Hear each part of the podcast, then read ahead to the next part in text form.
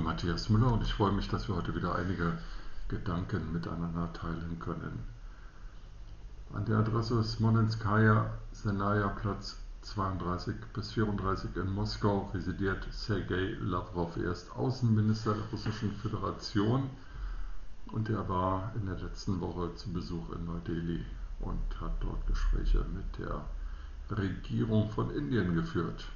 Auf der anschließenden Pressekonferenz verkündete er, dass äh, die Russische Föderation bei ihrer Polizeiaktion in der Ukraine nur militärische Ziele angreifen würde.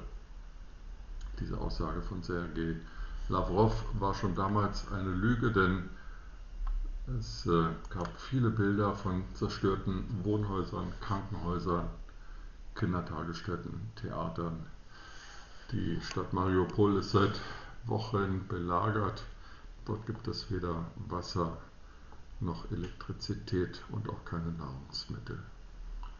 Flüchtende werden beschossen, Straßen vermint und äh, das bedeutet nichts anderes, als dass die Zivilbevölkerung und nicht nur uniformierte Soldaten der Ukraine von der russischen Armee getötet werden. Nun gibt es seit gestern Bilder aus der Ortschaft Butscha, die im Nordwesten von Kiew liegt, ein Vorort mit 27.000 Einwohnern. Butscha war besetzt von der russischen Armee, die völkerrechtswidrig am 24. Februar die Ukraine angegriffen hat. Und nun wurde sie aus Butscha vertrieben. Zurück blieben Hunderte von ermordeten Zivilisten, zum Teil waren sie gefesselt, gefoltert, Frauen vergewaltigt worden. Etliche wiesen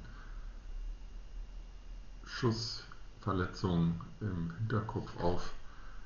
Äh, andere Leichen waren vermint. Das Entsetzen ist groß. Bundeskanzler Olaf Scholz zeigte sich entsetzt, genauso die Außenministerin Annalena Baerbock und viele andere.